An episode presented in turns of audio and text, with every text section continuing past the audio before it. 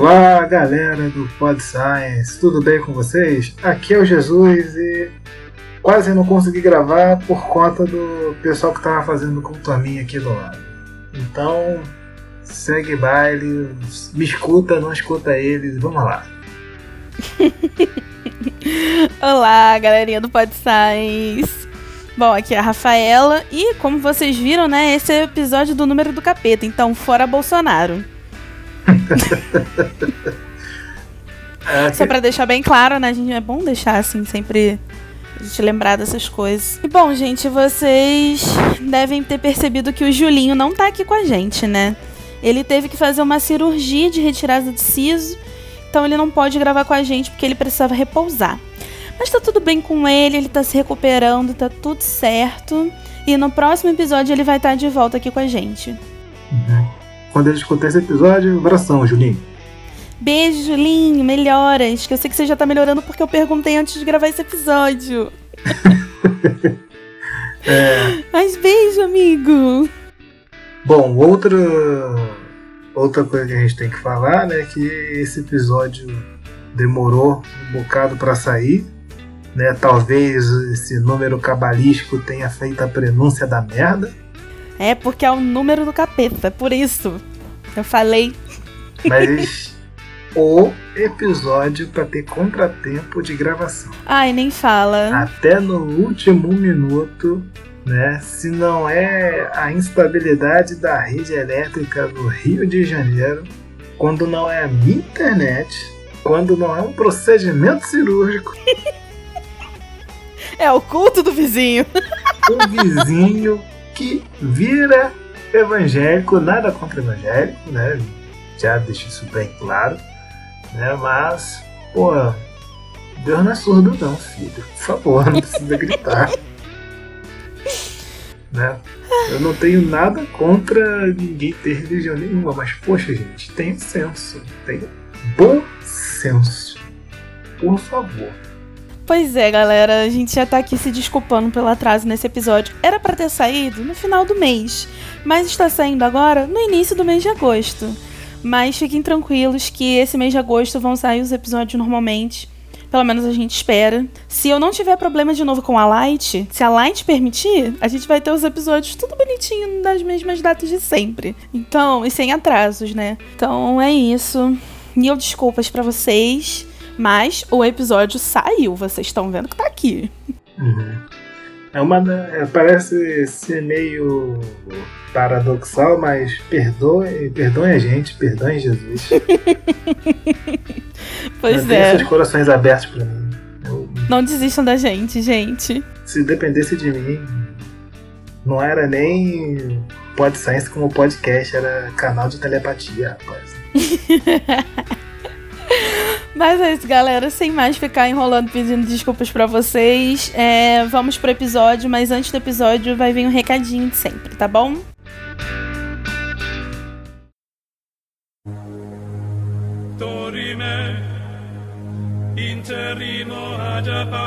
E disse Jesus: Senta aí e me escuta, na moral. Lancire, lanciremo.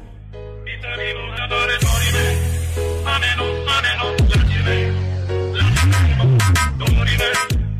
Olá, eu sou Jesus e tenho um recado para vocês. Nós, do Pod Science, precisamos da sua ajuda. Diferente do dízimo de 30% dos meus falsos adoradores, tudo o que peço é uma contribuição a partir de 5 reais. Aqui no meu reino, o pessoal é arcaico demais para esse negócio de tecnologia, então não tenho como pedir esse milagre para eles.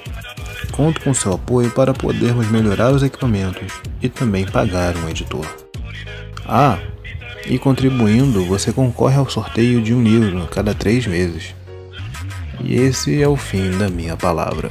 Fiquem na minha paz.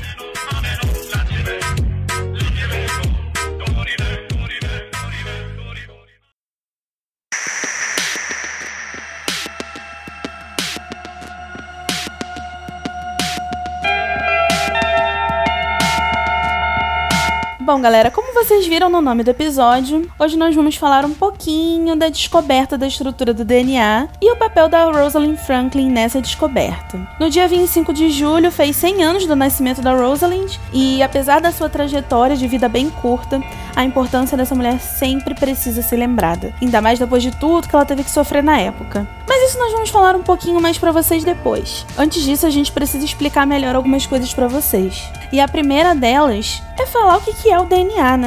Não é mesmo, Jesus? É, engraçado que DNA é o que tá na moda, né? Todo mundo fala, todo mundo sabe dar desculpa, da melhor desculpa para se criar um novo super-herói, mas às vezes não tem noção do que é de fato, né? Só até sabe desenhar, né? Aquela, aquela, aquela hélice, aquela dupla onda, aquele semicosseno, mas não tem muita ideia do que seja. Pois então, galera, o DNA ou ácido desoxirribonucleico, caraca, eu falei isso sem errar. Tô de parabéns. Bom, ele é um composto orgânico cujas moléculas contêm as instruções genéticas que coordenam o desenvolvimento e o funcionamento de todos os seres vivos e que transmitem as características hereditárias de cada ser vivo. A sua principal função é de armazenar as informações necessárias para a construção das proteínas e RNAs. Os segmentos de DNA que contêm informação genética são denominados de genes. E falando um pouquinho mais da questão química, né, do ponto de vista químico, o DNA ele seria um longo polímero de unidades que são que simples que são chamadas de nucleotídeos. E essa cadeia principal é formada por moléculas de açúcares e fosfato que são unidos por ligações que são chamadas fosfodiester. Ligada à molécula de açúcar está uma das quatro bases nitrogenadas mantidas juntas por forças hidrofóbicas. Então essas bases elas podem ser a timina, a guanina, a citosina ou a adenina. E a sequência de bases ao longo da molécula de DNA constitui o que a gente chama de informação genética. A leitura dessas sequências ela é feita geralmente pelo intermédio do código genético, que especifica a sequência linear dos aminoácidos das proteínas. E a tradução geralmente é feita por um RNA mensageiro, que copia parte da cadeia do DNA por um processo chamado de transcrição e, posteriormente, a informação contida neste pedacinho, ela é traduzida em proteínas. É, fazendo um paralelo, os processos coordenados pelo DNA parecem a adaptação de um livro para filme. Né? Então vamos pegar aqui um exemplo, o Crepúsculo. Todo mundo conhece Crepúsculo. O Crepúsculo começou como livro. É, quando foi lançado, ele precisou de várias cópias. Né? E essas cópias foram produzidas de forma gráfica. Então a gente pode pegar essa cópia, o, original do, do livro, e levar para uma gráfica para fazer várias cópias para que ela possa ser vendida como devido ao sucesso que fez, o livro acabou virando filme. Então eles tiveram que pegar o mesmo, a mesma informação que estava lá no livro do que acontecia, mas tiveram que fazer uma produção para um formato diferente, né, que é o filme. O filme é totalmente diferente de livro, não me vem falar que não é que é. E por fim, quando esse filme foi distribuído no mundo inteiro, ele precisou ser legendado dublado. Então a gente pode traçar um que aconteceu no Crepúsculo, e acontece com muitos livros ou obras que viram filmes, o paralelo com o processo que acontece com o DNA. O DNA, quando ele precisa, é, a célula precisa se duplicar, precisa se expandir, né, precisa se multiplicar, ele precisa ser replicado ou duplicado. Então tem esse paralelo com a, o original, o manuscrito e paragráfico para ser impresso. Você tem a adaptação para um formato novo, que é justamente a produção do filme. E nessa produção do filme que vem a edição, tem o corte. Na transcrição também tem a mesma coisa. Você depois que você lê, você tem corte, né? Você tem o processo do splicing, que é o corte, né? Que é você tirar umas partes que não são codificantes. Isso em eucariotes, né? Aqueles que têm membrana nuclear. E existe a tradução, que é justamente um paralelo com a tradução, né, com a dublagem legendária. Porque você, para entender a, a, obra, precisa disso, né? Porque você não vai pegar o filme em inglês, a menos que você saiba inglês. Né? Você não vai saber o que está escrito nele. Então você tem esse paralelo sobre os processos que o DNA sofre, como que ele vai da sua duplicação até a formação da proteína. E essas proteínas, no final das contas, ela têm diversos efeitos no organismo né, são essenciais para o que a gente conhece como vida, né, seja para acelerar reações, seja para permitir que a gente respire, permitir que a gente tenha defesas, até o nosso deslocamento, as, as, as proteínas assumem funções mais diversas, mas isso é um episódio à parte. É verdade. Pra falar de célula, tem muita coisa pra falar de célula como um todo, né? Então, se vocês quiserem que a gente faça um episódio sobre isso, vocês podem mandar um e-mail pra gente, é podsciencepodcast.gmail.com ou então falar com a gente nas redes sociais, a gente é Pode Science em todas elas, então só pesquisar Twitter, Facebook, Instagram, a gente tá lá, manda mensagem com ideias de episódios pra gente, que é, é super sempre bem-vindo.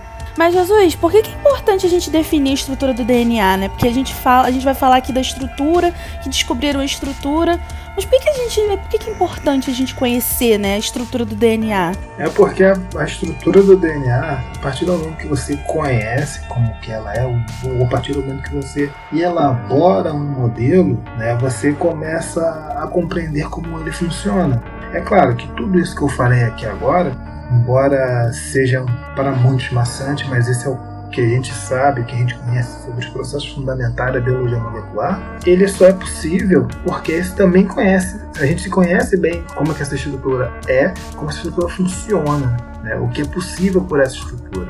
Então, qualquer coisa que a gente venha ver da biologia molecular, desse nível tão íntimo da matéria, desse, desse nível dos ácidos nucleicos, esse conhecimento que a gente tem é muito por conta desse conhecimento. Né? Sem isso, muita coisa seria ainda um mistério. Né? E, e, e o que a gente conhece hoje bate muito com esse modelo. Né? Tem corroborado ele cada vez mais. Ah, isso é verdade. E bom, antes da gente descobrir, né? Na gente não, né? Dos cientistas que a gente vai comentar aqui. Antes da gente descobrir a história, é, a, a estrutura do DNA em si, a gente já sabia um pouco de DNA antes. A gente só não sabia como era a estrutura, como era a carinha dele, né? Mas tinha alguma coisa antes que a gente já sabia. É, que assim, um, um problema constante na ciência, pelo menos antigamente, era a questão da química do ser vivo. Que assim, nos primórdios, nos primórdios, tinha aquele problema da orgânica, que orgânica era apenas seres vivos produziam as substâncias orgânicas, mas depois se viu que não era bem assim quando conseguiram sintetizar ureia no laboratório. Então, desde que se conseguiu ver que dava para conseguir reproduzir algumas substâncias, alguns outros experimentos e conduzir isso em laboratório, começou a se pesquisar melhor sobre toda essa parte química da vida. E com o DNA não foi diferente, né? Porque se a gente for parar para ver, um dos maiores problemas com relação à biologia era a transmissão de características. Sempre se buscou um modelo que traduzisse bem como que as nossas características eram transmitidas, né? se é que elas eram transmitidas. Mas ninguém conseguia entender o porquê e como fazer isso. Darwin, quando propôs a evolução, ele propôs a seleção natural, mas não propôs qual seria o mecanismo de hereditariedade. Quem primeiro fala de hereditariedade, quem começa a dar primeiras explicações é o Mendel. Só que Mendel, coitado, só, só souberam dele depois que ele morreu, tipo, uns 36 anos depois. Ficou passando a vida catando ervilha pra ser descoberto, né? Para ter seu valor só depois, bem depois. E por acidente, né? Que foram três candangos que, que leram o trabalho de Mendel, citaram ele num artigo de botânica e era um cara que estava num trem viajando, lendo esses artigos que viu os, os três caras citando Mendel. Porra, tem alguma coisa com esse cara aí que eu não conheço. E o cara foi procurar, teve pesquisar por Mendel e teve que traduzir a obra dele, que estava tudo em alemão. Nossa, que maravilha ter que traduzir do alemão. É, e isso lá naqueles idos em que a pessoa tinha que ir na livraria, na biblioteca, presencialmente, pegar. Não tinha um Google Tradutor, né, galera? Não tinha tradutor na época. Então a pessoa tinha. A pessoa tinha que ou ir pra um professor, pra alguém que era fluente na língua, Uhum. ou então se virar com um dicionáriozinho. É.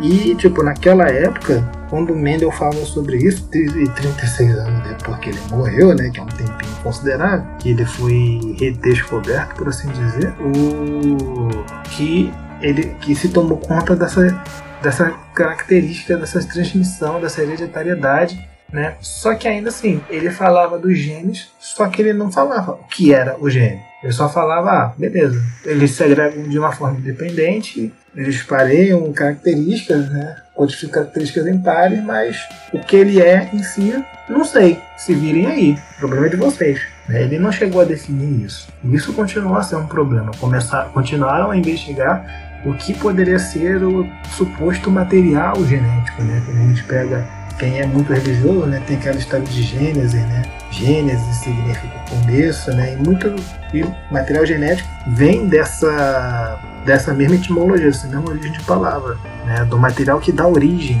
a gente, que dá origem a um indivíduo, né? Que dá suas informações, as informações de como que ele é feito. Tem que tinha que ter alguma forma de você codificar e dizer que, que aquele indivíduo é feito daquela forma não de outra. Se a gente for pegar esse histórico sobre o DNA, a gente só começa a ter uma, uma suposição quando se confirma o papel né, do, do cromossomo na transmissão de características. E isso veio com um trabalho do, Morgan, né? E outro trabalho que foi muito significativo para definir que quem é realmente a molécula do material genético foi uma série de trabalhos do, do Griffith, tem o, um trio que é o Avery, McLeod e McCarthy, e tem também uma outra duplinha que foi o Hershey Chase, que também fizeram um experimento bem maneiro para poder definir quem era a molécula do material genético. Porque assim, embora Morgan tenha em seu experimento conseguido ver que era o cromossomo que guardava o material genético, o grande problema era, pô, beleza, mas o cromossomo é composto de outras moléculas. Qual é a molécula que resolve essa questão? A gente sabe originalmente, né, isso falando bem por alto, que o cromossomo é constituído de DNA e de proteína. E naquela época se apostava muito na proteína porque sabia-se que a proteína era uma série de aminoácidos organizados de, de certa forma, que tinha alguma informação contida ali de certo, de certo jeito. Enquanto o ácido nucleico, né, o DNA em si, não, não se, se acreditava tanto que fosse. Mas aí vieram todas essas pessoas que eu falei, cada um com um experimento, começou a delinear que, pô, não, que provavelmente tem a ver, tá ligado a isso, é esse carinha aqui nesse outro. E o Griffith, ele fez um, um, talvez um dos experimentos que, que as pessoas mais veem por aí nos livros didáticos né, de biologia. Como que foi o experimento do Griffith? Ele tem, ele utilizou uma cepa, né, que é um, uma amostra de um, de um microorganismo, uma cultura de um microorganismo, que é o Pneumococcus aureus, que é um dos, dos relacionados pneumonia pneumonia, se não estou enganado. E essa cepa, quando ela está com sua cápsula, né, bonitinha, ela é letal para ratos, é letal para camundongos. Então ele pegou essa cepa que tem cápsula, pegou uma outra cepa que não tem essa cápsula e por isso ela não é infecciosa, ela não é, ela não, não é patogênica, não desenvolve a doença no, no, na cobaia. E ele testou, ah, pegou o infeccioso, contaminou. Uma semana depois, ratinho morreu. Não infeccioso, injetou no ratinho, uma semana depois ele continua vivo. Aí ele pegou essa mesma amostragem do, do infeccioso, ferveu, o que praticamente matou o microorganismo. Aí pegou esse microorganismo morto, injetou no ratinho, o ratinho continuou a viver depois de uma semana. Aí ele, ah, beleza, então agora vamos pegar o infeccioso, só que morto, e vou misturar com, com esse aqui que não é infeccioso, mas que está vivo. Aí pegou os dois líquidos, os dois frascos, misturou e injetou num, num, num quarto, num, num, quarto grupo de camundongos. Uma semana depois, esse grupo de camundongos morreu. Pô, mas como assim morreu? Então ele começou a pensar o seguinte: a partir de uma amostra de sangue que ele retirou do, desse, desse grupo de camundongos que morreu, ele percebeu que tinha esse pneumococcus vivo e era justamente a forma infecciosa, aquela forma virulenta, que era realmente a forma letal. Então ele pensou, pô, alguma coisa aconteceu que aquele treco que estava morto apareceu vivo aqui. A única coisa viva que tinha era aquela forma que não era infecciosa e não foi o que eu vi aqui. O que eu vi foi justamente a forma que morreu. Então existe alguma coisa que transformou uma coisa em outra. E foi aí que ele se referiu, que eu, que eu existia alguma coisa que, a, que funcionava como um princípio transformador. Só que ele não sabia dizer o que era.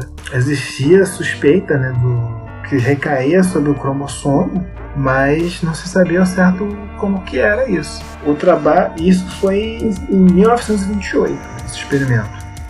Um certo tempo depois, em 44, que veio a publicação do trabalho do, do trio, né? Do Avery, do McLeod e do McCarthy, né? Como é que foi esse, esse experimento? Eles deram meio que uma continuada no, que o, no que o Griffith fez. Só que, o que, que eles fizeram dessa vez? Eles pegaram pneumococcus aureus infectivo, né, o infeccioso, o virulento, que é aquela com, com cápsula, pegaram aquela forma que não era infecciosa, que não tinha cápsula, eles pegaram justamente a forma infecciosa, só que morta, juntaram com a forma que não era infecciosa, porque não tinha cápsula, juntaram, colocaram no líquido, só que fizeram o seguinte, ao invés de injetar em ratinho, não, eles fizeram e colocaram em uma gelatina, né, no meio de cultura especial. E esse meio de cultura, ele colocou a mesma solução nos três, só que cada um ele colocou uma substância diferente a mais. Cada substância diferente era um tipo de enzima que rompia um dos suspeitos. E quais eram essas, essas enzimas? No, num frasco ele colocou uma protease, que é uma enzima que dissolve, né, que rompe proteínas. No terceiro, no terceiro cultura ele colocou uma RNase, que é uma enzima que decompõe, que degrada o RNA, o ácido ribonucleico, e no último ele colocou uma DNase, uma enzima que vai agir sobre moléculas de DNA, do ácido desoxirribonucleico. E ele foi dar uma olhada depois. Qual era a ideia?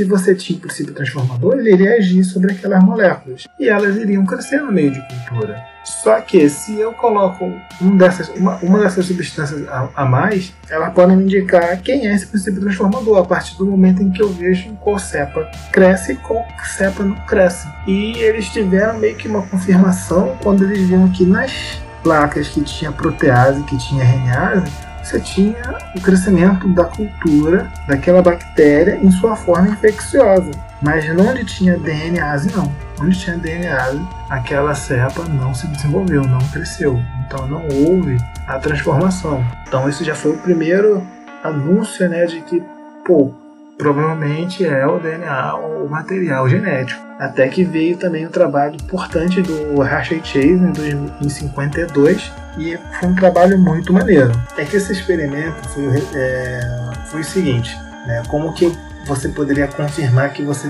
é, que o DNA era um material genético. É, Hershey e Chase eles tiveram a seguinte ideia: eles conheciam naquela época o bacteriófago, que é o vírus que se aloja em bactérias, que acaba atacando bactérias. E eles tiveram a brilhante ideia de, ah, vamos, vamos então fazer o seguinte, vamos cultivar esse vírus. Só que vamos criar dois meios diferentes para cultivar esse vírus. Em um, eu tenho o isótopo radioativo do fósforo.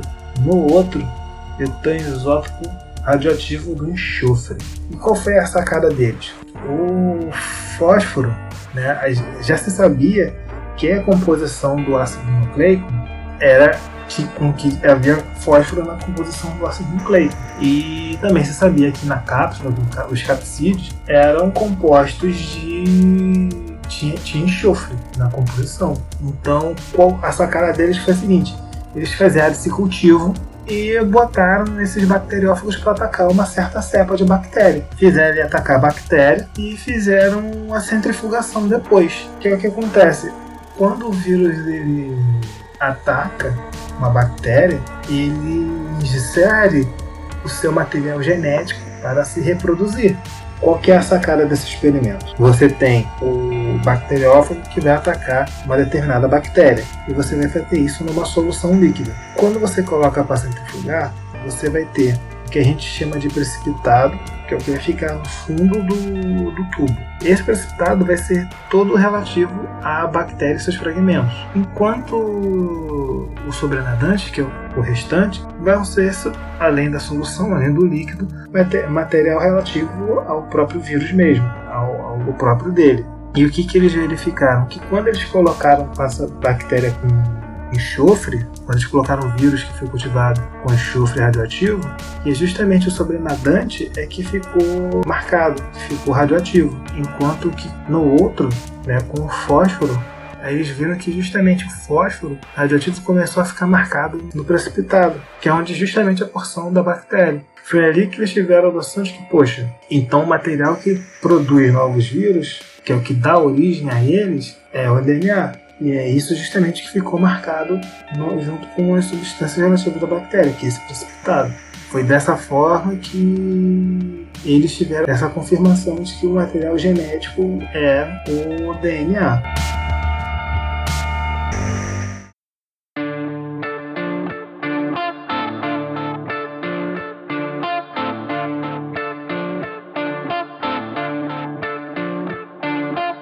É, a gente sabe, até aí sabia-se da importância do DNA, mas como que era a carinha do DNA? Ninguém sabia nessa época. Então, antes da gente falar da questão da descoberta em si, seria legal destacar quem vão ser os protagonistas dessa história.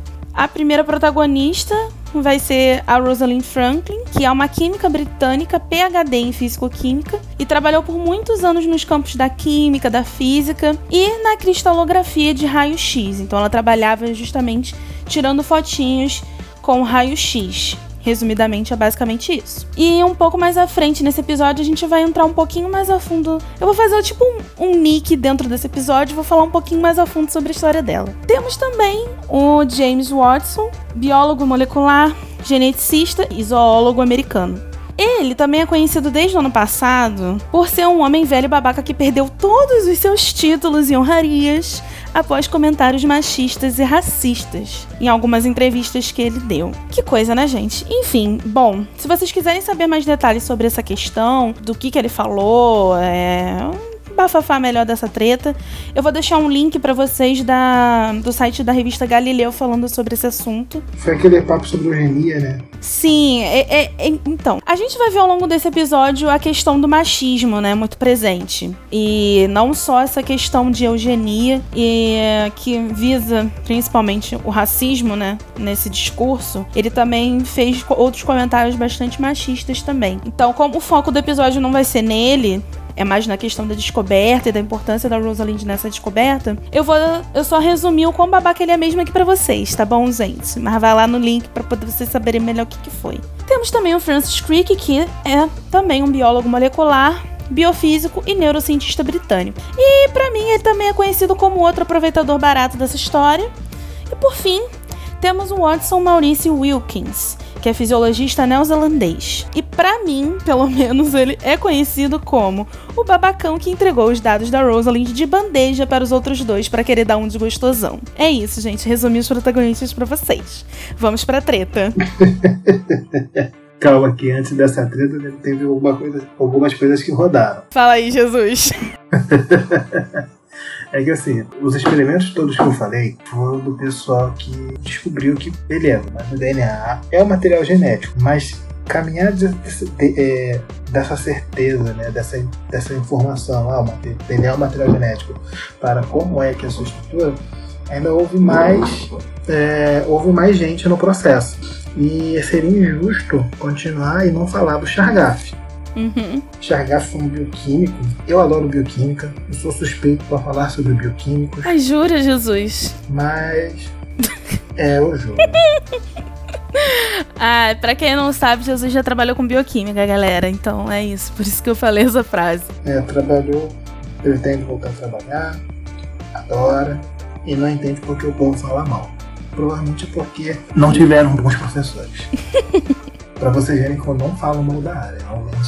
Acho que as pessoas não têm bons professores. Mas enfim, o que acontece? Nessas idas e vindas, muito se acreditava sobre, ah, beleza, se você, a gente entendeu que era o DNA, que era a molécula, que era o que era o material genético, mas como que ele funcionava? A primeira coisa que fizeram foi uma- tentar analisar essa molécula de diversas formas, e nisso decompuseram, né? a decomposição deles em suas bases, né? em, suas menores unidades, que são os nucleotídeos. O que vem a ser nucleotídeo? O nucleotídeo é menor unidade, é um material genético, né? como se fosse um bom número, né? Por isso que a gente fala unidade. Que tem uma, uma molécula de fosfato, que é o que eu havia falado agora no experimento do Hershey Chase. Você tem uma pequena molécula de açúcar. Caso do DNA é a desoxirribose, que é um açúcar de 5 carbonos, né, que só muda uma coisinha só, um grupamentozinho que se liga só em, re- em- em relação ao RNA. A diferença é mínima, mas é suficiente para fazer com que a molécula seja bem diferente, tem um comportamento, um comportamento de estrutura diferente e uma base nitrogenada. E é essa base nitrogenada que dá o nome do nucleotídeo. Né? As bases nitrogenadas são aquelas famosas letrinhas que todo mundo vê, né? A, T, G, C. Sabe-se que tem os quatro nucleotídeos, mas não se sabe como é que é a estrutura. Qual seria o melhor chute para isso, Rafa? Pensa você. Qual seria o seu chute para como que eles devem se organizar, essas quatro letras? Você, vamos supor que você não conhece a estrutura. Ai, da- das duas, uma. Ou eles iam se ser de dois em dois, ou iria ser uma, uma cadeia única, tipo, uma- um embaixo do outro. Pois bem. Não, de fato, pode, eles podem tentar Pensando, pensando na lógica, seria essa o que seria isso que eu pensaria. E, tam- né, mas essa, essa história de ser dois em dois ou um em um, isso faz bastante sentido, né? Porque assim, a gente já conhecia, a gente já, já entendia a estrutura, um bocado, um bocado da estrutura de polímeros. E, pô, se a gente tem um, um polímero, mas como que é o formato desse polímero? É somente uma molécula do lado da outra e assim vai, e é tudo na, na, é, na mesma sequência, vamos supor, é, CGAT, então fica CGT, CGT, CGT, CGT, CGT, CGT, CGT, do começo até o final. É somente uma fita mesmo, porque o princípio era pensar que é só uma fita, se fosse pensar em estrutura. Sim.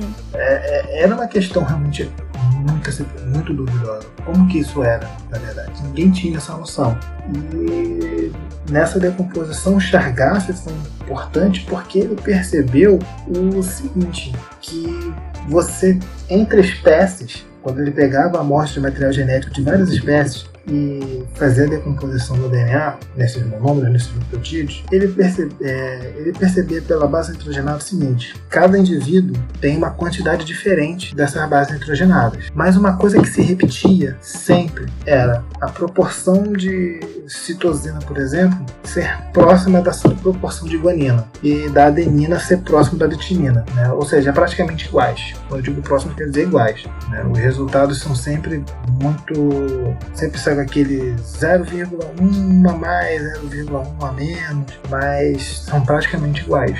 né? Isso é erro de. Isso, isso faz parte do, do método bioquímico. Esse erro faz parte, né? dá pra, dá se falar que é igual. Tanto que isso virou praticamente uma regra, virou a regra de Chargaff, que a proporção de, de AT e de CG são basicamente iguais. E que cada organismo teria a sua proporção, né? AT CG própria, diferente. Uhum. Então essa foi uma das, uma das pistas que se teve em relação às, ao, ao possível estrutura do DNA. né? Que você tem essas, essas bases né, e que elas têm essa proporção. Mas saber proporção é uma coisa. Como que você entende a estrutura? Essa que é, essa que é a grande sacada. A estrutura é, é algo muito, foi algo muito mais trabalhoso. Aí nesse contexto que a gente tem os, os, os Chargaffs, os experimentos, é que a gente começa a ter a gente começa a destacar os protagonistas né, da descoberta do DNA. A gente tem o Wilkins e a Rosalind no, no que a gente chama de King's College. E você também tem o, o Crick, Watson Crick. Agora eu não me lembro qual a instituição que eles estavam associados. É a Universidade de Cambridge. Cambridge, é isso. Sempre que, sempre que a gente pega a biografia do Watson e do Crick, a gente pega e vê o, o Watson como o biólogo que terminou o PhD, o PhD dele né, muito mais cedo que os outros, e o Francis Crick né, como um bioquímico. É, um bioquímico. Se diz Bioquímico. terminou, um terminou cedo, o outro é bioquímico. É. É, na verdade ele. Não, não, não, desculpa. O Crick É um ele físico. Enfim, bioquímico, eu tô misturando as coisas aqui na minha cabeça. Eu adoro bioquímica, eu fico misturando com outras coisas. É, Química é a, é a Rosalind. A Rosalind é química. O Crick, ele é físico. Biofísico, na verdade. Não, a Rosalind, ela é pica da galáxia porque ela é da físico-química. Não é todo mundo que vai pra físico-química. Ela é a ra- rainha. Ela é rainha, entendeu? Vocês vão ver. né? Quando eu falar da história da Rosalind, vocês vão entender que ela é rainha. Mas enfim, o...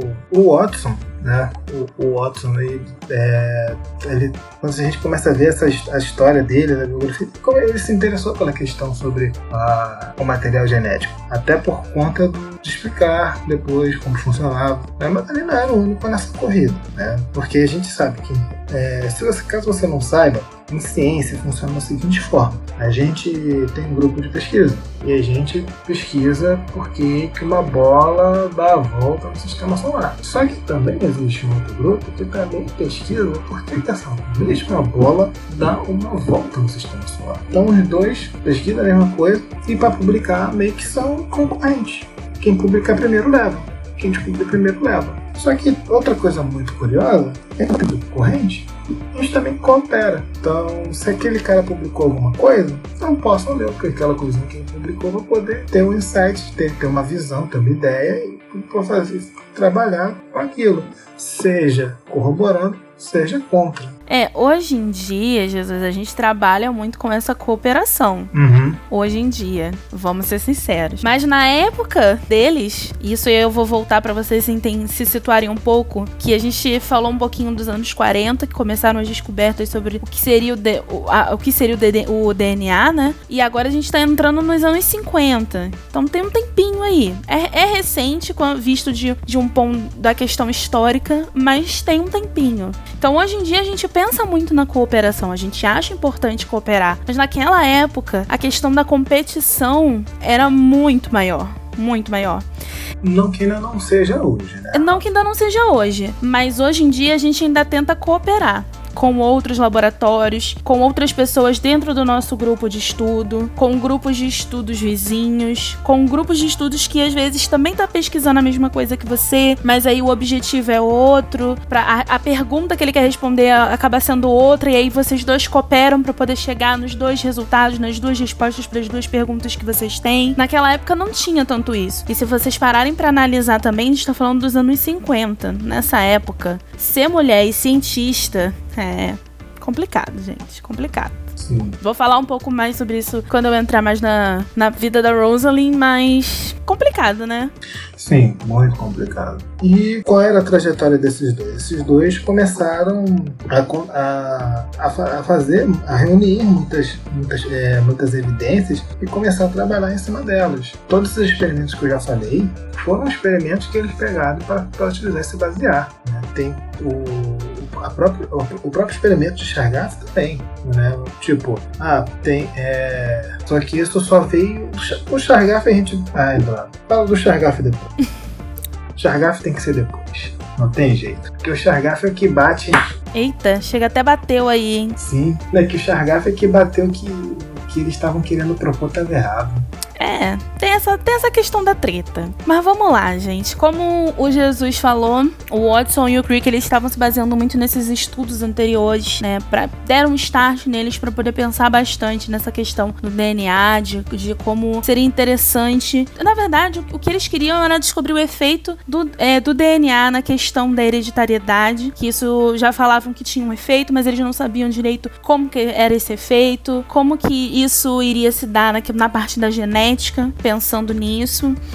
E, e eles achavam que descobrir a estrutura do DNA era, assim, o ponto inicial para eles conseguirem chegar nesses objetivos. Mas aí, antes disso, como que eles se conheceram, né? Eles conheceram na Universidade de Cambridge, na Inglaterra, em 1951. O Watson já havia concluído seu doutorado e estava na Europa para aprofundar o seu conhecimento de química, visando entender um pouquinho a questão da bioquímica do gene, né? E aí ele chegou em Cambridge sabendo que o seu, que o seu alvo era o DNA, ele queria trabalhar com DNA. E aí ele conheceu o Francis Crick, que, um que era um físico que ainda estava ainda com- trabalhando na sua tese de doutorado e estava também super interessado em descobrir como é que os genes se replicavam. E aí juntos eles começaram a desenvolver algumas estratégias para poder entender melhor, do ponto de vista tanto da química quanto da física, como que esses genes operavam. E essas estratégias incluíam trabalhos com o vírus do mosaico do, taba- do tabaco, diálogos científicos a fim de obter o máximo de informações importantes possíveis sobre o modelo de estrutura do DNA, e aí entra essa questão que o Jesus comentou antes aqui da gente, principalmente como as regras do Chargaff. Eles também estavam pensando numa transposição de método de construção de modelos, principalmente focado no, no trabalho de um bioquímico chamado Linus Pauling, que também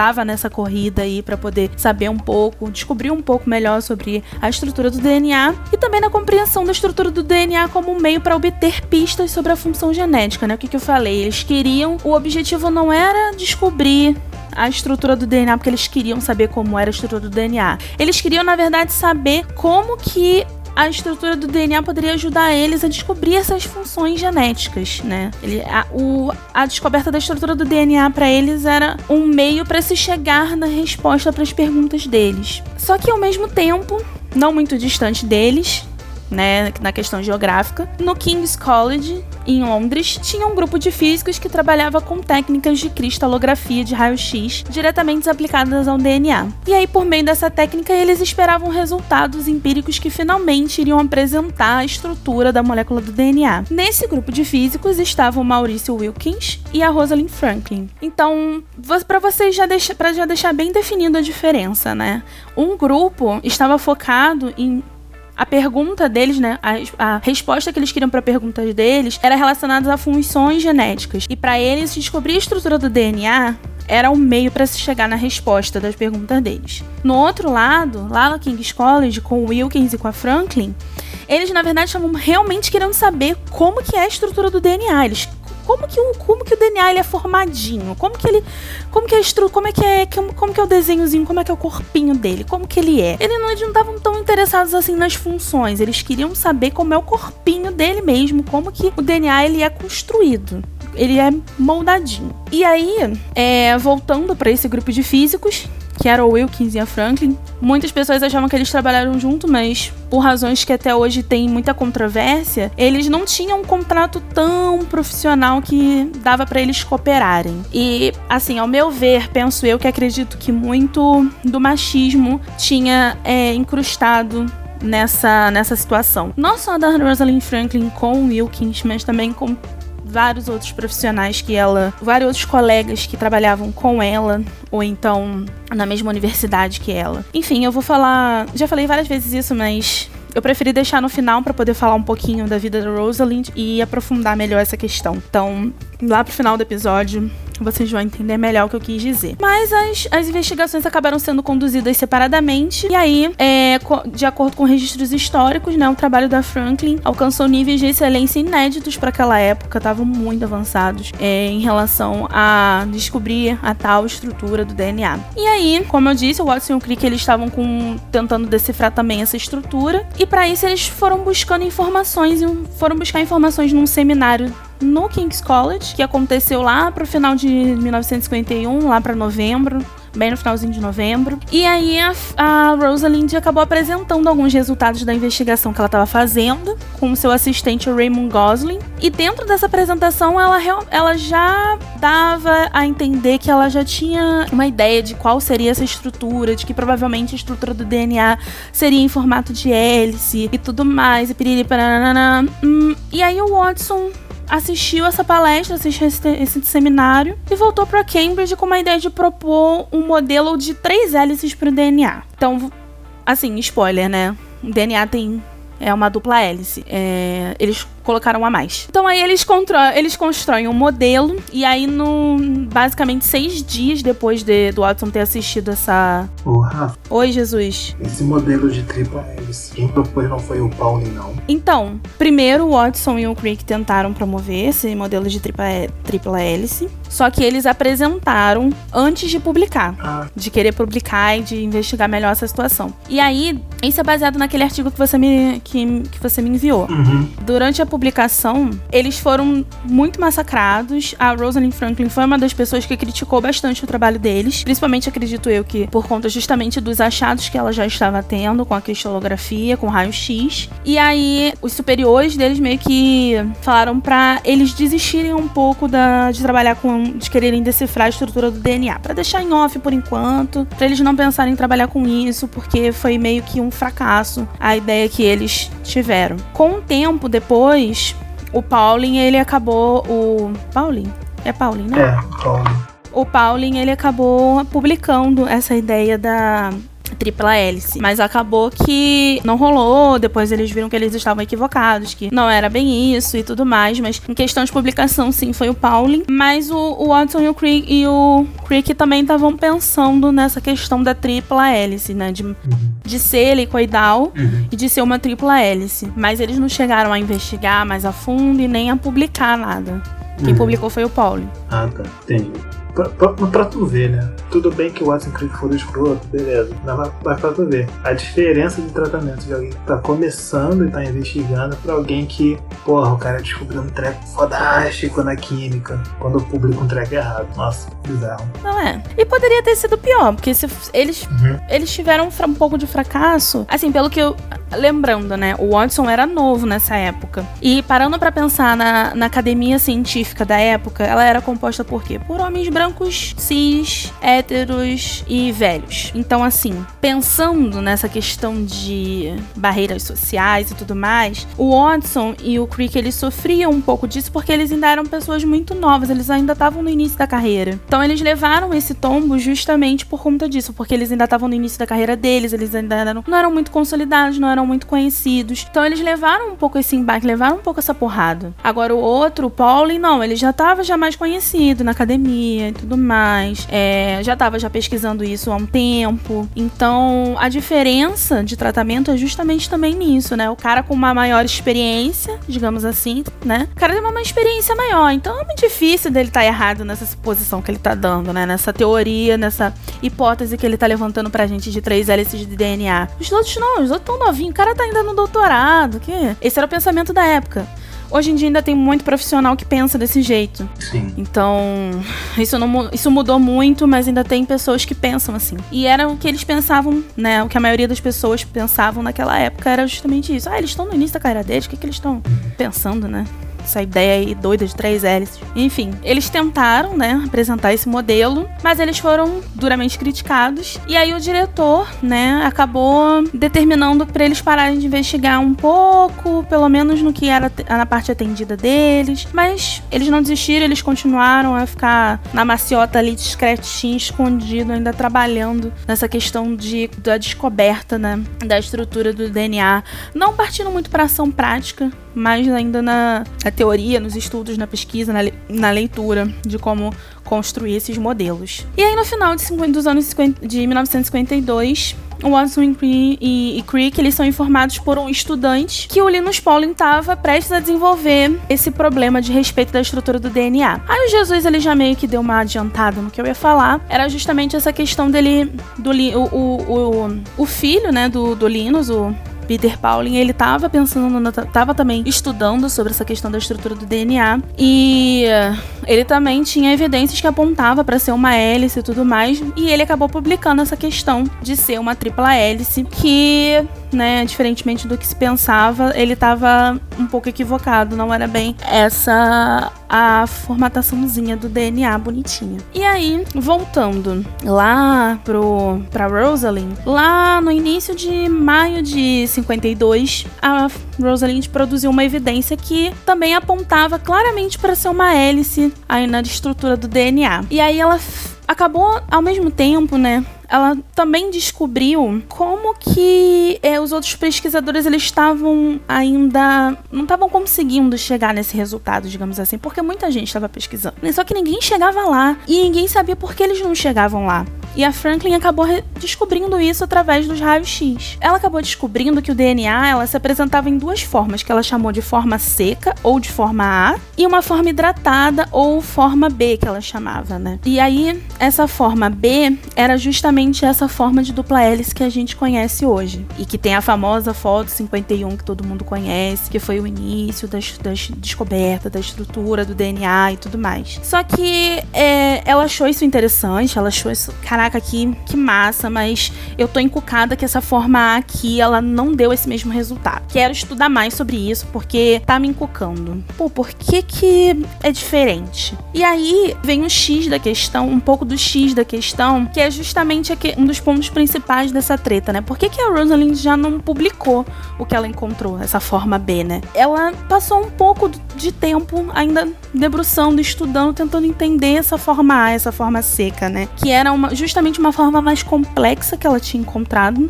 do DNA e ia dar um pouco mais de trabalho, um pouco mais de tempo para poder ela entender por que, que ela encontrou esse outro formato. E aí o tempo foi passando, foi passando, foi passando. O Pauling publicou essa questão da tripla hélice, mas acabou, acabou não vingando. Essa, essa questão dele falar que o DNA possui uma tripla hélice não vingou. Ele acabou flopando, digamos assim. Uhum. Então, os tempos foram passando e aí o, o Watson ele decidiu fazer uma visita lá para King's College, que é a universidade que a Franklin estava fazendo as suas descobertas. E aí ela acaba, ele acaba discutindo um pouco com ela, né? A, a discussão, não sei se é realmente uma, uma briga ou realmente uma conversa, mas de qualquer forma ela foi sem sucesso. E acabou, ele acabou se reunindo depois com o Wilkins, que era o cara que não tava com. não curtia muito a Rosalind, né? Ninguém curtia. A gente para pra analisar que ninguém curtia a Rosalind, né? A Rosalind era sempre o problema. E era. E por que, que era, era, era o problema? Guardem isso na mente de você. Por que, que ela deve. Por que, que ela é tão problemática assim? Enfim, ele acabou se reunindo depois com o Wilkins.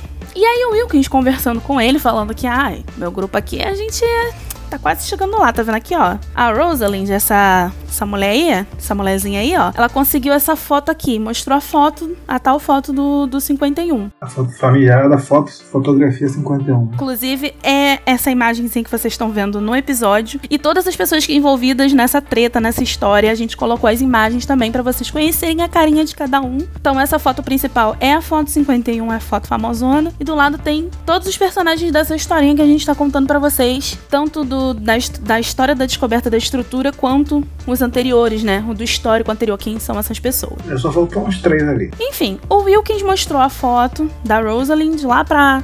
lá pro, ainda em 1952. E aí o Watson ele viu esse padrão de hélice. O que também não era de se surpreender, porque a própria Franklin já tinha recebido, já tinha percebido esse padrão. Não era novidade, novidade entre aspas, mas pra ele ela era porque ele tava vendo pela primeira vez. E aí ele volta pra Cambridge e convence, convence o Crick a construir um novo modelo. E aí esse novo modelo já seria o modelo da dupla hélice. Isso sem a Rosalind saber lá do início de que mostraram as fotos dos dados pra ele. Então assim, ele teve acesso aos dados dela pra construir o modelo deles sem a autorização, sem a pessoa saber, sem a dona daquele trabalho saber disso. Só que logo depois, eles conseguem um acesso no papel, digamos assim, né? Que são os relatórios. É, para quem não sabe, a gente da pós-gra- da pós-graduação, até a galera que também é bolsista da graduação, a gente tem que produzir relatórios. Relatórios de trabalho. A gente tem que falar num papel pra quem tá pagando a gente, a nossa bolsa, o que, que a gente fez com esse dinheiro que deram pra gente. E aí, esse papelzinho, esse relatório, eles tiveram acesso depois, que é público, então, tipo, todo mundo pode ver qualquer relatório nosso, então é super tranquilo. Ele teve acesso e aí ele começou a. Ele se debruçou mais na, na questão de entender o que, que a Rosalind tinha feito. E aí. Em 25 de abril, eles acabaram publicando na Nature o artigo contendo a estrutura, o modelo da estrutura do DNA. E aí, depois desse artigo, vinha outros dois, o do Wilkins, que também estava trabalhando nessa descoberta, lembra? E a da Rosalind. Ambos foram assinados pelos seus colaboradores. Só que o, o X da questão é que o, o artigo do Watson e do Crick vieram antes dos outros dois, e principalmente antes do da Rosalind. E não há menção nenhuma, tanto por parte do Crick quanto por parte do Watson, a respeito da importância dos dados vistos pelo Watson e que estava no relatório da Rosalind que ela tinha feito. Então, entende a questão? a- a- o X da questão da treta tá aí. Ele viu, ele teve acesso aos dados da pessoa. Antes até mesmo dela liberar um documento público para que todos tenham acesso ao que ela está fazendo, e ele conseguiu publicar isso ainda antes, antes da, da pessoa que descobriu. E aí, detalhe, os dois conseguiram um prêmio Nobel com isso. E Prêmio Nobel de Fisiologia e Medicina no ano de 1962. Olha que coisa. É isso. é essa a questão da treta.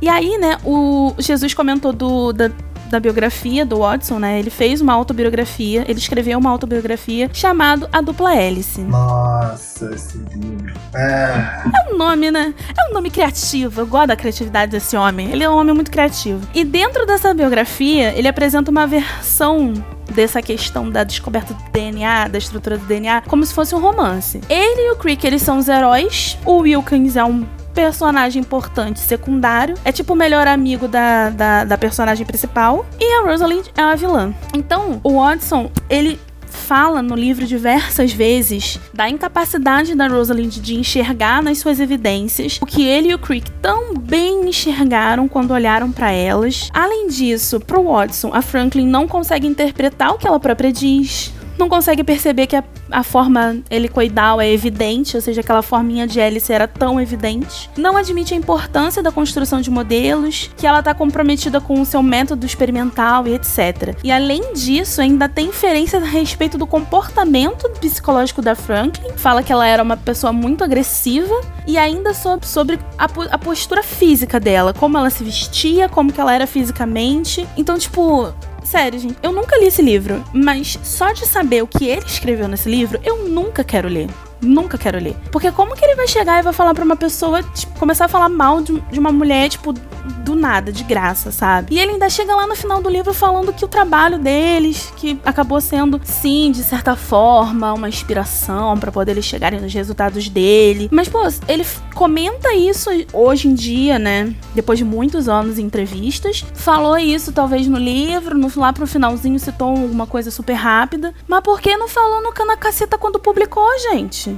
Por que, que não fez isso? É, é, acho interessante ressaltar que existe um problema historiográfico que se resume no seguinte: muito legal ele ter escrevido dupla hélice, mas todas as informações que se, tiver, que se tiveram da descoberta, né, do desenrolar, vieram de quem? Porque para você que está escutando e ainda não, não entende direito como foi o processo, deixa eu te adiantar que a Rosalind morreu antes do Nobel sair. Não, e ela morreu sem saber que eles, que eles sabiam que eles olharam pros dados dela antes dela é, fazer o relatório dela. Tipo, ela morreu sem saber que eles viram a foto Sim. antes dela ser, sabe, divulgada. Sim. Tipo, se eu tenho uma, um trabalho que eu faço no laboratório e alguém cata essa informação para publicar qualquer coisa que seja, isso é antiético. É o primeiro ponto que se levanta. Ah, tava travando o progresso. Meu irmão, ética é ética. Eu só tô trabalhando em A, eu tô trabalhando em A e eu vou publicar A. Se você também está trabalhando com a mesma coisa, chegar aos mesmos resultados que eu e resolver publicar antes, azar o meu. É, eu demorei muito para poder liberar o que eu descobri. Uma pessoa descobriu antes de mim. É, sim, é. Agora, não se faz ciência sozinho. Isso é um fato. Ninguém faz ciência sozinho. Seja porque tem pares trabalhando junto consigo, com você, seja porque já teve. Você se baseia numa pesquisa que alguém fez anteriormente. Então, de um jeito ou de outro, pesquisa não se faz sozinho. E se você pega alguém que contribui com você, ciente que está contribuindo, e você não agradece, não menciona, não coloca ela como colaborador, você também está sendo antiético. Então, essa postura errônea, deprimente, é que é extremamente criticada, principalmente com, é, com. E quando eu digo o problema historiográfico, eu digo o seguinte: tudo que veio sobre esse fato veio ou do Watson, ou do Crick, ou do Wilkins não veio nada da, po da pobre da Rosalind que já estava morta. Sim. Ou seja, estavam falando de alguém que não podia se defender. O primeiro start de alguém defender a Rosalind, porque ela já estava morta, ela não pode se defender, morta, né? Não sei que ela puxe o pé dessas pessoas, que acredito, obviamente. Mas a primeira pessoa que, que que saiu em defesa da Rosalind foi a Anne Seri em 1975. A Rosalind é, descobriu com aquela foto da foto 51 em 52. O artigo do Watson in the Creek foi publicado em 53. A defesa da Rosalind, uma pessoa que decidiu defender essa mulher, saiu em 1975. Então você veja, vocês vejam a lacuna de tempo que demorou para descobrirem a existência, a existência da Rosalind. E assim, a, a, a Anne, né, ela conheceu a, a Rosalind pessoalmente e ela declara ter orgulho de ter sido uma amiga. E ela decidiu não só é, salvar a reputação científica da Rosalind, porque ela era atacada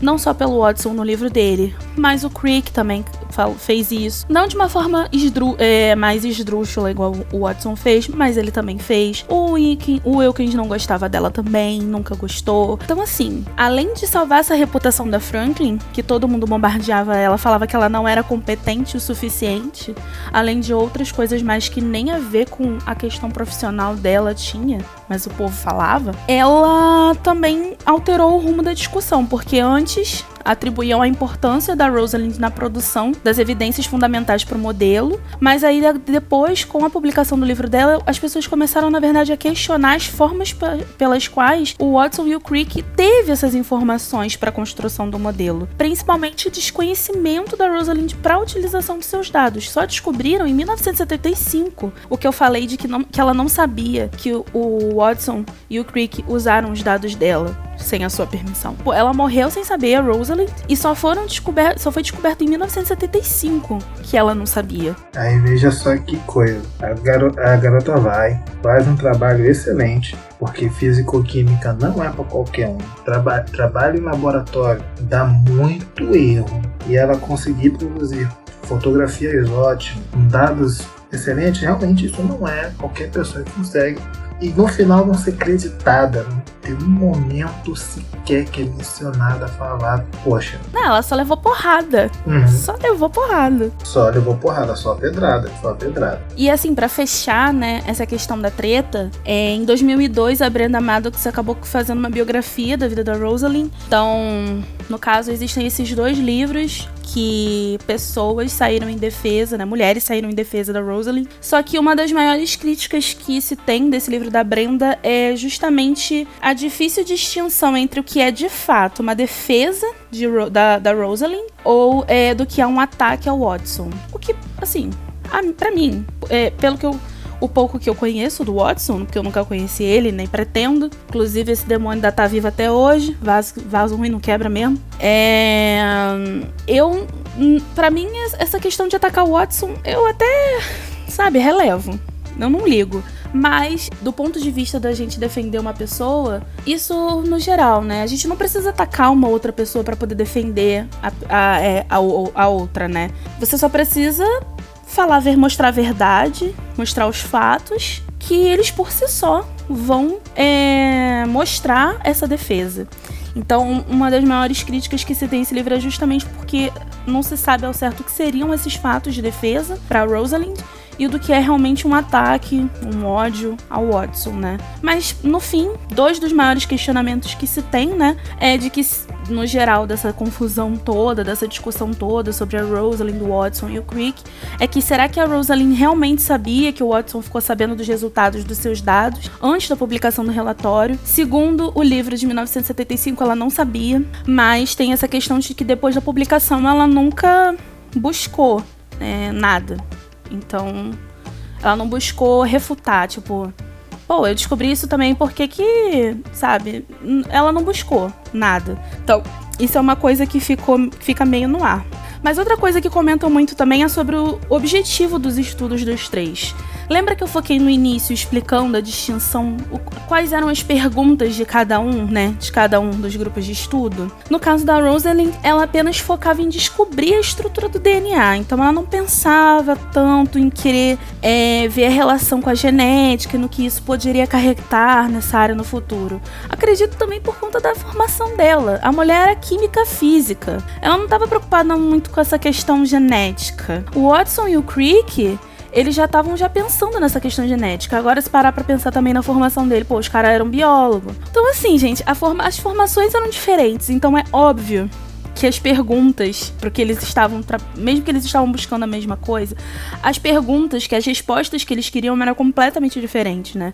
Então, dando a minha opinião sincera, assim, sobre o assunto, depois eu até vou passar pro Jesus também comentar dele, assim, os objetivos dele eram muito, eram muito diferentes. E a gente vê isso muito na ciência. Existem pessoas que trabalham com o mesmo, o obje, com o mesmo objeto, né? Nesse caso, da Rosalind, do Watson e do Crick era descobrir a estrutura do DNA, mas os objetivos, as perguntas que eles queriam responder eram completamente diferentes entre si. Mas eu, Rafaela, eu acredito que muita gente também pensa assim, pelo menos da academia científica, eu não acho que isso deva diminuir o fato de que os homens se aproveitaram de um resultado já encontrado para seguirem com seus objetivos e publicarem antes. Tanto que eles não esperaram a Rosalind publicar na Nature a estrutura e trabalhar com o que ela descobriu. Eles foram lá e quiseram publicar também.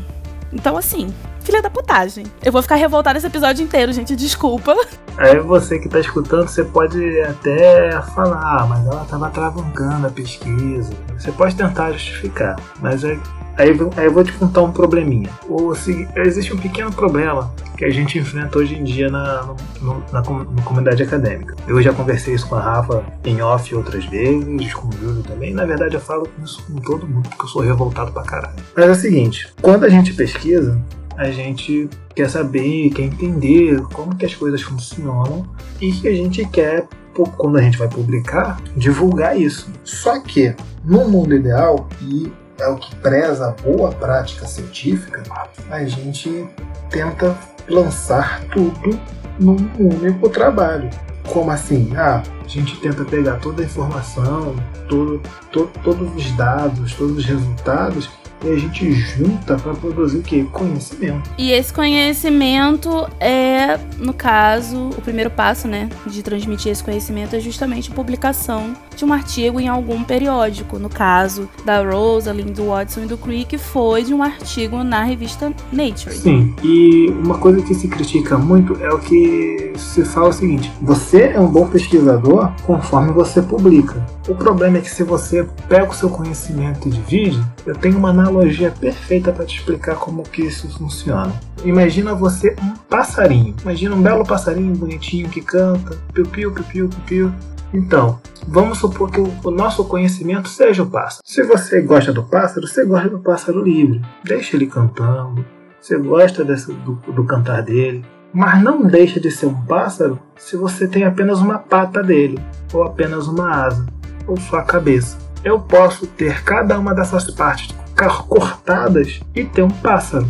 Morto, mas tem um pássaro. Alô, Luísa Mel! Mesma coisa conhecimento. Né? Eu posso ter ele inteiro e ele inteiro tem todo o seu sentido. Pegar e fragmentar ele apenas faz com que você dificilmente conecte uma informação a outra. Às vezes, um conteúdo completo é muitíssimo mais importante do que ter ele fragmentado em diversas partes. Então, uma boa prática científica é você realmente produzir conhecimento inteiro, né? produzir e divulgá-lo inteiro, porque aí você realmente está repassando conhecimento. Então, se você fala que, nossa, ela estava travancando, ela estava é, querendo entender melhor dessa outra estrutura, ela não estava querendo fragmentar. Ela não estava querendo entregar apenas uma asa do passarinho e falar que é um pássaro. Ela estava querendo tudo fluísse.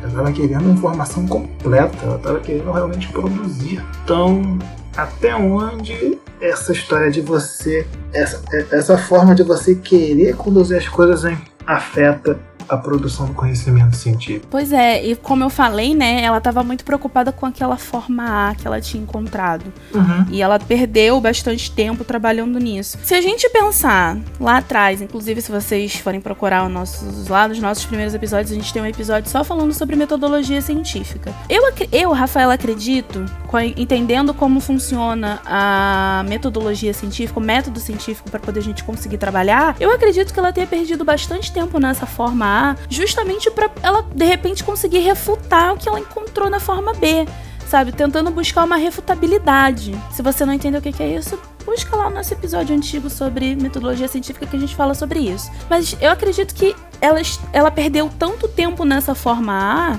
justamente para que quando ela publicasse alegando que a estrutura do DNA era da forma B, ela tenha visto tudo, sabe? Ela tenha pensado em todas as formas possíveis que alguém poderia refutar o que ela pensou. Justamente essa forma A que ela encontrou era uma forma de refutar o que ela tinha encontrado. Tanto que quando ela publicou, ela acabou publicando depois, então de certa forma, isso entre aspas, acabou meio que consolidando o que o Watson Crick tinha publicado, porque ela demorou para publicar justamente pensando nisso, na qualidade do trabalho, pensando que ela tá falando da, que a estrutura do DNA é realmente essa forma B que ela encontrou de dupla hélice, piriri pororó, e que ela encontrou também uma forma diferente, mas que essa forma diferente, provavelmente por conta de algum motivo X, Y, Z, ela também é igual à fórmula B, mas eu encontrei na fórmula A por conta disso, disso, disso, disso, disso, aquilo. Ela comenta isso no trabalho dela. Então, assim, é, é o que Jesus falou. É, é a qualidade do trabalho, a forma como a pessoa decide publicar. E eu acredito que justamente ela tenha segurado, entre aspas, esse dado para ser publicado, justamente porque ela pensou num todo. Tipo, eu vou, se eu encontrei esses dois resultados, eu tenho que saber por que, que eu encontrei o resultado que eu não quero, entendeu? E aí, para poder conseguir é, discutir melhor isso no meu trabalho e conseguir concluir que realmente o que eu encontrei na forma B é a correta. É aquele papo. Eu não conheço um cientista que seja ruim que não preze pela qualidade do, do trabalho que faz, né? E que faça desse jeito, né? Quando eu falo, falo isso, referência direta ao tio Alex, que se por algum acaso escutar, beijão. Abraço de Alex. Abraço, tio Alex. Até hoje lembro do, do Centro Espera. Até hoje lembro disso. Forragem adotivo, Centro Espera. Nossa, lições inesquecíveis com o tio Alex. Jesus? Ah, Ah tá, que susto. Eu pensei que você ia começar a explicar, por isso que eu parei. não, tá, tá maluco? No dia que tiver comportamento alimentar, eu falo do Centro Espera. E faço aquela analogia linda com a boate, com Rádio Roça. que o melhor lugar é entre o bar e o banheiro. Ai, meu Deus. Tio Alex é genial. Nunca mais deixei de ficar entre o bar e o banheiro. Lugar na Chapada agora é estratégico, né, Jesus? Estratégico, filho. Estratégia. Menor gasto, menor gasto energético possível. Ai, ai.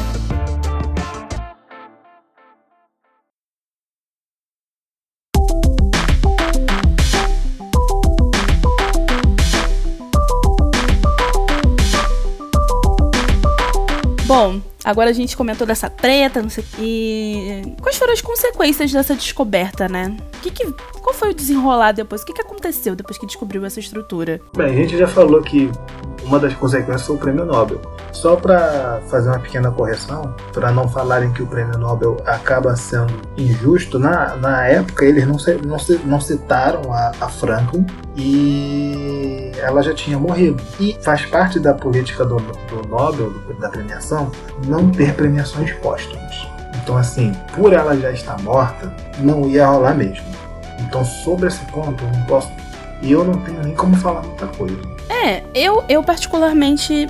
Não sei se eu vou estar sendo certo ou errado na minha colocação. Eu particularmente acho injusto por conta da importância da Rosalie. Mas, é, talvez pensando no geral, num todo, na, na ciência, possa ser o melhor mesmo a se fazer de não dar esses prêmios póstumos. Né? Sim, é, por ter sido, por, ter, por esse, essa, essa não premiação ter origem nessa política de não, de não ter premiação póstuma, eu acabo relevando a partir dela não ter ganho. Mas enfim, as consequências do, da, do- da premiação, nossa.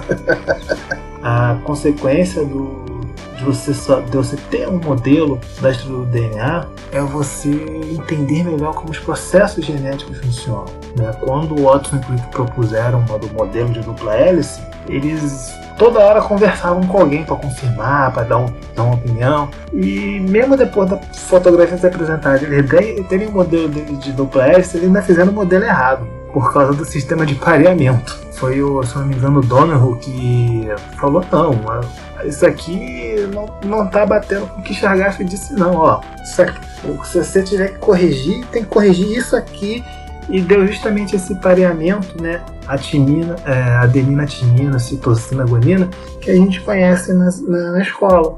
Que a gente aprende na escola, no imprensa do DNA. Então, se a gente tem um modelo, a gente começa a entender como funcionam os processos. E fica legal porque quando a gente começa a entender direitinho o, o os, os processos e como eles funcionam, eles acabam ratificando que é, o é, é, é realmente esse o formato, né, o, essa é realmente a estrutura que essa molécula se configura.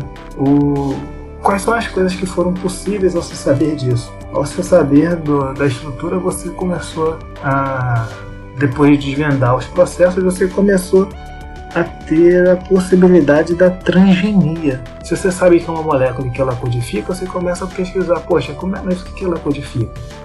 Então você começou a ter possibilidade de sequenciamento, a possibilidade de você entender o que é em si o gene na sua estrutura mais íntima, como que eles codificam características e se, eles, se essa característica é um código, não posso transmitir ela para uma outra espécie artificialmente, é aí que entra a transgenia que eu havia falado, né? engenharia genética. Né? Mais recentemente, a gente, essa engenharia genética evoluiu a tal ponto que existe que a gente fala de biologia sintética, que a gente pode pegar organismos e criar outros, basicamente não do nada, né? mas a partir de, uma, de um DNA que a gente engenheira, né? que a gente planeja como que vai ser esse, esse organismo, que ele vai, que tarefas ele, ele vai fazer. A biologia sintética surge com é, acaba auxiliando a entender melhor como os organismos funcionam, mas acaba promovendo o surgimento de, de, não só de técnicas, mas de organismos específicos para determinadas finalidades, como por exemplo criar um organismo que tira determinado metal de, de eletrônicos para poder diminuir, aliviar o problema com lixo eletrônico. Ou então, um projeto muito legal que houve aqui no Brasil foi o projeto do pessoal da UFMG, que foi o projeto Liximani, que eles participaram do, do concurso internacional, do, é, uma competição internacional de organismos geneticamente modificados, né, que levaram lá um, uma forma. Pesquisem pelo projeto Leishmania. Agora não foi muito. não foi a melhor pessoa para explicar ele. Mas outra coisa que, é, que o modelo ajuda é você entender melhor certos mecanismos que levam ao que a gente chama de drive, é, gen drive ou de direcionamento genético. Né? Enfim, um, um processo que a gente consegue fazer a partir da edição genética. E isso só é possível se você também conhece a estrutura do, do DNA. Então, tipo, toda qualquer coisa relacionada à biotecnologia, a abertura foram os trabalhos sobre a estrutura do DNA. Né? Se a gente não soubesse a estrutura do DNA, a gente não tinha todo esse desenvolvimento biotecnológico que a gente tem hoje. Essa é apenas a pequena importância, né? por assim dizer, de se entender a estrutura. É aquela história, eu só vou saber que uma ponte liga para dois cantos depois que eu ver esses dois cantos ligados por uma ponte. Se eu vejo uma ponte destacada no nada, não sei para que aquela porcaria serve. Para mim vai ser apenas alguma coisa esticada. Pois é. E aí a Rosalind foi injustiçada em tudo isso. Esse que é um grande problema. Até hoje a gente tem vários problemas com relação à produção científica e a relação dos cientistas com os seus pares, né? Seja tem, tem existem problemas, é óbvio, óbvio que vão existir problemas por divergência, por mais um, problemas por. existem problemas por divergência mesmo com relação à opinião técnica que vai haver, e esse tipo de divergência é normal e até saudável que tem, mas também vão existir as divergências porque pessoa tal é assim, assim, assim. E isso é problemático. A divergência que não é técnica e sim por a pessoa ser quem ela é.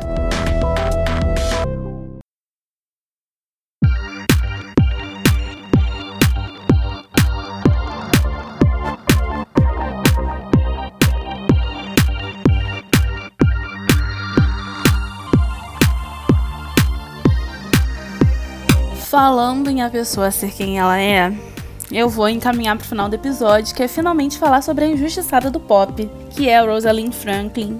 É, a gente fez um resuminho de quem eram os personagens principais dessa história, mas a gente quer se debruçar mais, falar um pouco mais especificamente da Rosalind, porque justamente ela é o que eu comentei aqui, né? Injustiçada do pop. E ela precisa ser reconhecida, principalmente é, nesse ano. Ela fe fez 100 anos do nascimento dela, dia 25 de julho. Então, eu vou falar um pouquinho mais. Vou fazer um mic dentro desse grande episódio do mês, e falar um pouquinho da história da Rosalind, não só focada na questão da descoberta da estrutura do DNA, mas também ela foi importante para outros tipos de, de conhecimentos da ciência. Então eu vou falar um pouco disso para vocês aqui, bem resumidamente. Então vamos lá. A Rosalind Elsie Franklin, ela nasceu no dia 25 de julho de 1920, em Londres, na Inglaterra. Ela era a segunda mais velha de cinco irmãos e fazia parte de uma família judaica britânica bem influente na época. O seu pai, o Ellis Arthur Franklin, era um banqueiro mercantil que ensinava no Working Men's College da, da cidade. E além de seu pai, outros membros da sua família também eram bem influentes. Um exemplo que eu vou dar é da sua tia, Ellen Caroline Franklin, que atuou na organização sindical e no movimento de sufrágio feminino, e foi mais tarde também membro do Conselho do Condado de Londres. O movimento sufragista foi um amplo movimento ocorrido em vários países do mundo entre os fins do século XIX e início do século XX para organizar a luta das mulheres pelo direito ao sufrágio, ou seja, ao voto. As mulheres estavam indo às ruas porque elas queriam começar a ter o seu direito de votar. Então, se você que eu tô falando isso bem resumidamente, né? Se você quiser que a gente fale mais sobre isso aqui no Pod Science, manda um e-mail pra gente. Eu já disse anteriormente, mas vou repetir aqui de novo. Nós somos podsciencepodcast@gmail.com ou então manda uma mensagem pra gente nas nossas redes sociais. A gente é arroba podscience em todas elas, tanto no Twitter, quanto no Instagram, quanto no Facebook. E voltando à história da Rosalind, desde a sua infância, ela já mostrava habilidades escolares excepcionais. A sua tia, inclusive, disse uma vez para seu marido que a Rosalind é alarmantemente inteligente. Ela passa todo o tempo fazendo aritmética por, por prazer e invariavelmente obtém suas somas corretas. Então, para a menina ser desde cedo boa em matemática, então, ela era sensacional, gente. Eu penso assim. e aos 11 anos ela acabou se destacando em ciência, no latim e no esporte. Ela também aprendeu alemão e se tornou fluente em francês. Foi a melhor é, em suas aulas e ganhou prêmios anuais na escola. Com seis excelências, ela terminou seus estudos em 1938, ganhando uma bolsa de estudos para a universidade.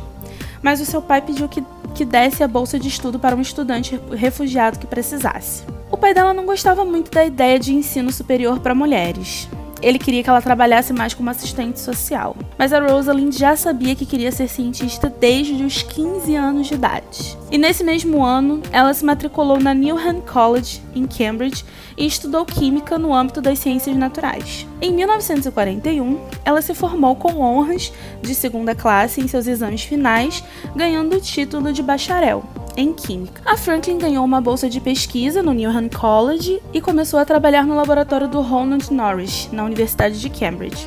Em seu ano de trabalho lá, ela já não teve muito sucesso. O Norris reconhecia o potencial da Franklin, mas nunca a encorajou ou a, ou a apoiou muito. Ele era teimoso e quase perverso em suas discussões, arrogante e sensível a críticas. E a Franklin escreve que ele a fez desprezá-lo completamente. E aqui eu começo a deixar minha reflexão a vocês, ouvintes, principalmente as mulheres. Quantas vezes vocês tiveram que passar por situações como essa na sua vida? Seja no trabalho, no âmbito pessoal, na escola, na universidade, onde seja. De uma pessoa que até reconhece o seu potencial, mas não te encoraja, não te apoia, acha que não tem que ter paciência com você. Bom, após desistir da sua bolsa no laboratório do Norris, a Rosalind ela foi nomeada assistente de pesquisa na British Coal Utilization Research Association. Meu Deus, eu consegui falar isso sem precisar parar para respirar, nem acredito. Em 1942. Com a sua prima, a Irene Franklin, ela se voluntariou no Air Raid Warden, fazendo patrulhas regularmente em prol do bem-estar das pessoas durante os ataques aéreos na Segunda Guerra Mundial. Lá no British Coal Utilization Research Association, a Franklin estudou a porosidade do carvão, usando o hélio para determinar a sua porosidade. Por fim, ela concluiu que essas substâncias ajudavam a classificar os carvões e prever também com precisão a sua performance, tanto como combustível quanto para a produção de dispositivos de guerra, principalmente para as máscaras de gás que eram utilizadas na Segunda Guerra Mundial. E esse trabalho foi uma base para sua tese, a qual a Universidade de Cambridge lhe concedeu um PhD em 1945. E ela também foi a base de vários outros trabalhos. E a Rosalind ela acabou trabalhando para essa associação, porque eu não vou falar o nome dela, já vou ficar muito grande, até 1947. Entre os anos de 1946 e 1950, a Rosalind também trabalhou em Paris, no. Ai, lá vou eu falar francês, meu Deus. Laboratoire Central de Services Chimiques de l'État. Falei certo? Se você fala francês, me dá o feedback, que eu não sei falar francês. Enfim, ela utilizava a técnica de difração dos raios-x para análise de materiais cristalinos. E, em 1951, voltando para a Inglaterra, ela se juntou à equipe dos biofísicos da King's College Medical Research com, com Raymond Gosling, no laboratório de biofísica do britânico Maurice Wilkins, e iniciou a aplicação dos estudos com a difração dos raios-x para determinar a estrutura da molécula do DNA. E depois de fotografar o padrão de difração dos raios-x criados pelas colisões dos átomos dentro desse cristal, foi possível determinar a estrutura da molécula. A famosa foto 51, como ela é conhecida, foi tirada pela Franklin e utilizada para determinar corretamente a estrutura e função do DNA. Então, a partir daqui, a gente já sabe o desenrolar dessa história. A gente contou para vocês sobre a descoberta da estrutura e das tretas envolvendo tudo isso antes de eu chegar aqui. Então, além de tudo isso, né, entre os seus amigos, ela era bem conhecida pelo seu temperamento curto e teimosia. E eles achavam que trabalhar com ela era um desafio. E aqui eu deixo outro questionamento para vocês, ouvintes. Será mesmo que ela era assim? Ou será que ela apenas não correspondia ao que eles achavam que uma mulher deveria se comportar naquela época? Lembrando a vocês que o ambiente acadêmico era rodeado de homens e que ainda era raro mulher cientista. Bom, lá nos anos 30 foram realizadas pesquisas que, que descobriram que o vírus do mosaico do, do tabaco ele era estável e estruturalmente simples, formando cristais facilmente. E aí com isso, ele se tornou um candidato excelente para os estudos de cristalografia de raio-x, que a Rosalind trabalhava naquela época e era muito boa por sinal. E ele também é fácil de trabalhar no laboratório, sendo uma praga agrícola altamente infecciosa que ataca uma ampla variedade de espécies de planta. Então, devido a essas condições, em 1953, a Franklin, depois de tudo que ela passou, quando ela estava estudando a estrutura do DNA, ela deixou a King's College para estudar o vírus do mosaico do tabaco na Birkbeck College, em Londres, onde ela passou os últimos cinco anos da sua vida realizando um trabalho pioneiro na estrutura dos vírus. Lá, a Rosalind encontrou também um ambiente muito mais suscetível para a evolução do seu trabalho do que na King's College. E ela conseguiu reunir uma equipe de cientistas talentosíssimos cujas pesquisas complementavam as dela. Com base nas descobertas de sua equipe, a Franklin criou uma hipótese de que esse vírus mosaico do tabaco era um tubo oco feito de proteínas e que continha um único fio de RNA em espiral no redor do comprimento do tubo, como um fio em espiral dentro de um buraco de rosca, sabe? E bom, resolvendo a estrutura de um vírus de planta significava que também seria possível para ela resolver a estrutura de outros vírus, ainda mais vírus animais. E o vírus da poliomielite foi a primeira escolha dela óbvia para esse, esse projeto, uma vez que já tinha sido cristalizada em 1955. E por essa razão, ela acabou procurando o financiamento necessário para resolver a estrutura do vírus. Então, além dela trabalhar na descoberta da estrutura do DNA, ela também trabalhou com a questão do vírus do tabaco e com o vírus da poliomielite. E durante uma visita aos Estados Unidos em 1956, a Rosalind começou a, so a sofrer problemas de saúde que logo foram diagnosticados como câncer de ovário. Depois de duas cirurgias que ela fez no abdômen em um mês, ela voltou para o laboratório e redobrou seus esforços na sua pesquisa. E embora ela tenha se sentido bem por algum tempo, o câncer acabou voltando logo e ela morreu aos 37 anos de idade em 1958. E apesar da sua morte e da sua doença iminente, a Rosalind ainda conseguiu obter financiamento para manter a sua equipe por mais de três anos, pesquisando sobre o vírus da poliomielite. E pouco tempo depois da sua morte, que foi bem prematura, aos 37 anos de idade, Dois membros da sua equipe, o John Finch e Aaron Klug, publicaram um artigo de, investi de investigação na Nature que eles dedicaram inclusive à sua memória. Então, a Rosalind é a clara e notável memória de uma mulher que foi injustiçada só por ser uma mulher no mundo acadêmico, rodeado predominantemente por homens naquela época. Nunca foi estimulada e encorajada a crescer no ambiente de trabalho, teve de lidar com o machismo absurdo da época com pessoas desqualificando seu conhecimento científico e a sua inteligência, além de ter seus dados espiados por outros homens sem sua permissão e que usaram seu trabalho como inspiração, sem acreditá-la por isso, que é gravíssimo e a gente falou isso quando a gente comentou sobre esse assunto. E eles conseguiram chegar onde chegaram, prêmio Nobel. A Rosalind morreu sem nem saber desse acontecimento e só depois de morta que passou a ser reconhecida de fato como a pioneira na descoberta da estrutura do DNA. E só foi reconhecida por conta da pachorra de um homem branco arrogante que no seu livro fala mal dela de várias formas diferentes, tanto de forma profissional quanto até mesmo pessoal falando mal das suas vestimentas e ainda chamando ela de agressiva. E a gente aqui do Pod Science faz questão de, junto aos seus 100 anos de nascimento que tivemos no mês passado, lembrar sempre da sua existência e da sua importância no start dos estudos em biologia molecular e na biotecnologia.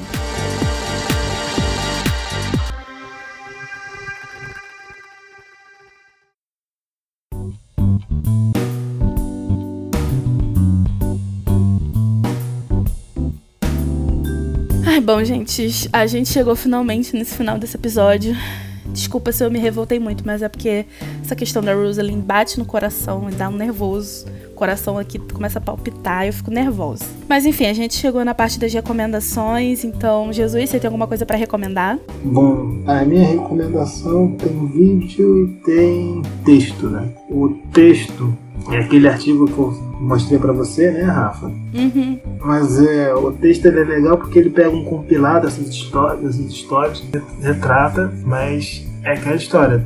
Todo e qualquer material que a gente traz aqui nas recomendações, né? É, sugiro que vocês leiam, mas sempre leiam com senso crítico ligado. Uhum. Viver nesse mundo sem o botãozinho do senso crítico ligado é pedir pra ser tapeado. Sim. E tem um vídeo do TED, né? TED Ed, que só que ele vem, tem legenda, tem no YouTube, que conta um bocado da, dessa trajetória da Franklin. Eu ia recomendar ele também, até porque foi você que me recomendou e eu ia recomendar aqui também. Então, esse. Vamos dizer que esse vídeo da Rosalind é a minha recomendação também, galera. Enfim, eu não separei nenhuma recomendação. Na verdade, as minhas recomendações serão as referências que eu tirei pra esse roteiro que a gente fez. Então, é isso, galera. Chegamos finalmente no final desse episódio. Eu espero que vocês tenham gostado. E até o próximo. Que eu juro que não vai atrasar, gente. A gente. Eu não vou prometer, porque, né, a gente teve muito. A gente, eu, eu tive problema com a light, com a luz, né? Quem não é carioca, a Light é a empresa responsável pela luz aqui no Rio. Então, assim, eu tive muitos problemas com luz. Então, vai que isso aconteça de novo, mas a gente espera que não atrase da próxima vez os episódios. Então, até o próximo episódio, se tudo der certo. Não só a Light, né? Como também. Ah, é, é- foi brabo, foi brabo. Esse episódio foi Ai, brabo. os dois episódios, né? Porque o Nick eu tive milhares de problemas também com a Light, com a luz e com a internet. Eu tive com a, com a luz, com a internet, com tudo. Tudo que vocês possam imaginar eu tive problema. Mas eu expliquei pra galera nas redes sociais e também no Nick. Então também não quero me estender muito pra poder não ficar uma lamentação muito grande. Enfim, gente, é isso. Até o próximo episódio. Um beijo. Lavem as mãos. Se puder, fiquem em casa. E se saírem, usem máscara e álcool em gel. Até o próximo episódio. Se quiserem falar comigo, por favor, utilize o WhatsApp ou o Twitter. Não, não ore. Não grite. Ai, é isso, galera. Esse é o recado de Jesus. Ouça a minha palavra. Pode te salvar um dia. De mim mesmo. Tchau, galera. Tchau. Até mais, pessoal.